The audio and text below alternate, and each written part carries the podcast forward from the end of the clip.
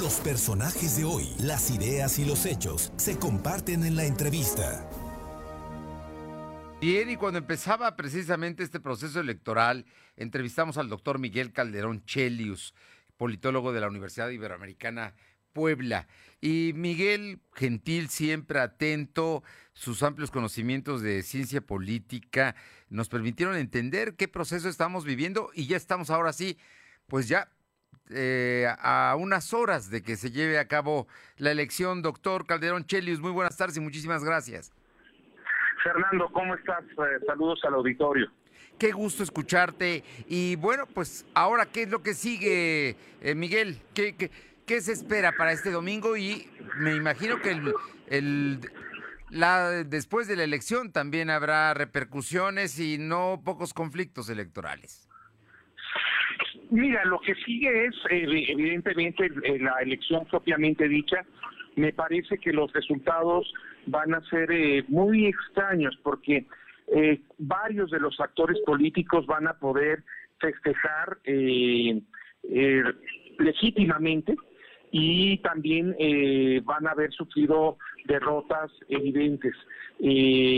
me parece que con la perspectiva con la que entró al proceso electoral Morena, pues no va a lograr eh, esos resultados que a principios de año parecían increíbles y que eran increíbles justamente porque no había pasado todavía el proceso electoral, no se habían decidido los candidatos, no había habido campañas y eso ha, digamos, eh, disminuido un poco esa victoria aplastante que parecía tener en las manos eh, Morena, pero que era poco poco realista.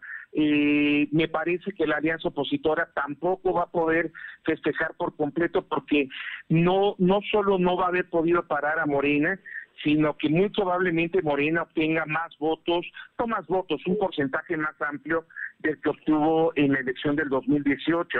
Y, y la composición de la Cámara va a ser similar, puede ser con un poco menos representación de Morena o un poco más, pero va a ser similar. Eh, no obstante, eh, la, coalición opositora puede eh, reclamar triunfos electorales en varios estados, en las gobernaturas, incluso el Movimiento Naranja puede reclamar la victoria, por ejemplo, en Nuevo León, claramente parece que tiene muchas posibilidades. Entonces, legítimamente van a poder estar contentos, pero también van a tener razones para analizar su conducta y su dirección política durante estas elecciones. Además, me parece que un saldo muy positivo va a ser si efectivamente se cumple la proyección de una enorme participación eh, de la ciudadanía para una elección intermedia y un, saldo negativo, por supuesto, la violencia, pero también el clima de, crispación y de, división que eh, las distintas fuerzas políticas han fomentado durante estos meses eh, de campaña electoral eh, y que han alejado a muchos que nos han confrontado en las conversaciones cotidianas, que nos han dividido en cuanto a nuestras perspectivas, pero todos como ciudadanos debemos de recordar dos cosas. Uno, hay que ir a votar el domingo y dos, seguimos siendo eh, familia, amigos, tenemos que convivir y tenemos que mostrar justamente a la clase política que el diálogo es lo que construye a la sociedad. Eh, Miguel Calderón Chelius, eh, la polarización que estamos viviendo hace de este de esta elección del domingo un referéndum a, a favor o en contra del presidente López Obrador. Mira, no es, yo creo que no es por completo un referéndum, aunque cualquier elección intermedia tiene un poco de eso, ¿no? De, de, castigar o premiar al, al, gobierno en turno. Normalmente se castiga porque obviamente hay un desgaste en, en la gobernabilidad de un país y bueno, este gobierno, independientemente de sus este, errores o aciertos, pues evidentemente ha tenido que gobernar en un clima muy adverso, con la pandemia y la crisis económica asociada a la pandemia, insisto, más allá de sus errores y aciertos. Entonces, eh, pues es natural que, haya cierto castigo, pero eh, en otro sentido no, es la renovación de distintos espacios de gobierno que van a mostrar que México es un país plural, que es un país que no es eh, monolítico políticamente y que también en los distintos niveles, el federal, el estatal, el municipal, las dinámicas y los eh, discursos y las confrontaciones políticas se dan, eh, eh, se dan de forma distinta. Así que yo creo que sí, podemos tomarlo como una valoración de cómo va el gobierno y van a tener elementos la oposición para señalar que hay una mala calificación para el gobierno, pero el gobierno también tendrá elementos para decir que la ciudadanía lo ha respaldado.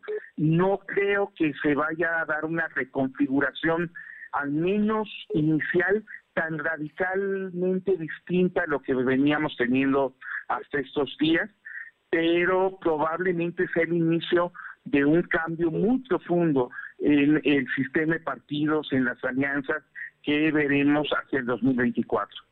Eh, estamos platicando con el doctor Miguel Calderón Chelius, politólogo de la Ibero Puebla. Miguel, en, nivel, al nivel federal la tendencia es que quizá no consiga la mayoría calificada que tiene actualmente, pero sí la mayoría el eh, Morena y sus aliados.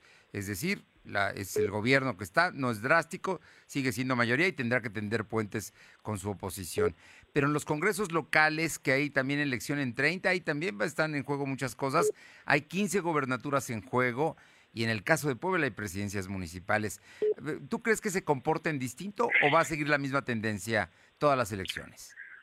No, no, yo creo que cada elección local tiene su lógica, tiene sus procesos, tiene su tradición, hay partidos políticos que tienen mucha presencia, por ejemplo, el PAN tiene una presencia muy importante en el Bajío y se siente, ¿no? Eh, hay sorpresas, por supuesto, ¿no? Nuevo León con eh, eh, Samuel García que, que está ah, cerca de poder ganar la gobernatura, o la competencia que se está dando en Chihuahua por la gobernatura que parecería eh, inédita, ¿no? Eh, pero eh, me parece que no, en ese sentido hay escenarios diversos. también hay una respuesta del electorado diferenciada en cuanto a cómo se comportan los distintos órdenes de gobierno y bueno, me parece que sí está, va a haber un voto relativamente diferenciado. Sería, sería, es uno de los, de los temas, ¿no? El voto diferenciado en, en esta ocasión porque en el 2018 fue un voto parejo.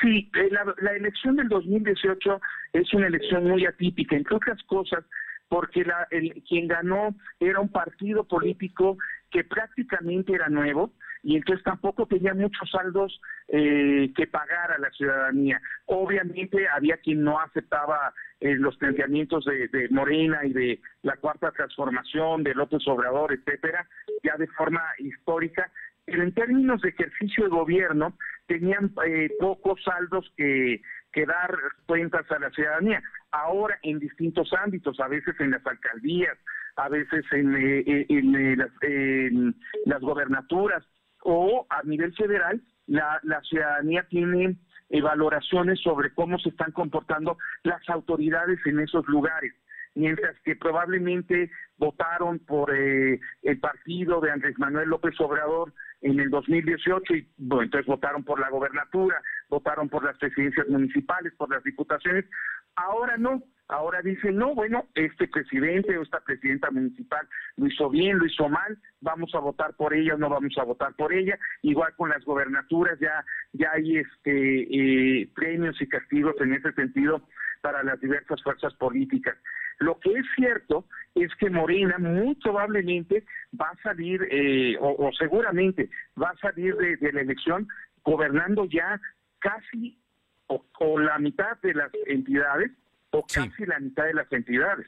O sea, por eso te digo que es muy difícil evaluar la elección, porque obviamente la coalición opositora va a poner el énfasis en si no llega a la mayoría absoluta pero o que perdió seis gobernaturas o siete gobernaturas, pero eh, una fuerza de tan reciente eh, formación que controla el, gobierno federal, tiene la mayoría en el Congreso y además controla la mayoría de las gobernaturas o la mitad de, las de, los estados, pues no es despreciable. Entonces, eh, todo depende cómo cómo se mira y mire y cómo se valore. Lo que sí es que va a refrendarse la pluralidad política de este país y yo creo que eso es algo positivo. Pues Miguel Calderón Chelius, estamos a horas y me quedo con el tema que dijiste y lo subrayo, el tema de que las elecciones no nos dividan, que me parece que es muy importante. Más allá de las preferencias electorales, de los gustos, de los debates que se den en donde se den, lo importante es que eso no nos quiebre como país, porque al final de cuentas somos mexicanos todos y aquí vivimos. en el espacio cotidiano todos convivimos, todos tenemos que trabajar juntos y tenemos diferencias y, cercanías y bueno, tenemos que aprender a convivir con ellas, es, parte de la democracia y esperemos que nunca volvamos a los tiempos donde desde el poder central se dictaba lo que teníamos que pensar todos, ¿no? Esperemos que no volvamos a eso y que en libertad todos vayamos a votar el próximo domingo y que finalmente sean, en el caso de Puebla, los poblanos quienes decidan qué autoridades eh, los gobiernan y qué autoridades los representan. Me parece que sí, que lo más importante es que todos votemos, que todos participemos para que eh, efectivamente la autoridad que salga electa salga con, con esa legitimidad y con esa obligación hacia el conjunto de la ciudadanía.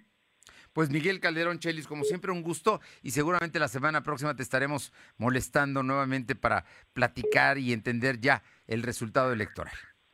No, el postelectoral va a estar bueno, ¿eh? No, esto no se va a acabar por completo el día de la elección. No se va a acabar por completo. La advertencia de que habrá conflictos postelectorales, por lo menos en municipios, en el estado de Puebla, se va a dar. No, en todas, a, todo nivel de las elecciones va a haber conflictos electorales. Eh, y bueno, esto es natural, pero creo que se ha extrapolado por los actores políticos. Doctor Miguel Calderón Chelius, como siempre, un gusto saludarte. Muy buenas tardes y muchas gracias. Un abrazo para ti y tu auditorio. Un abrazo, gracias. Politólogo de la Universidad Iberoamericana.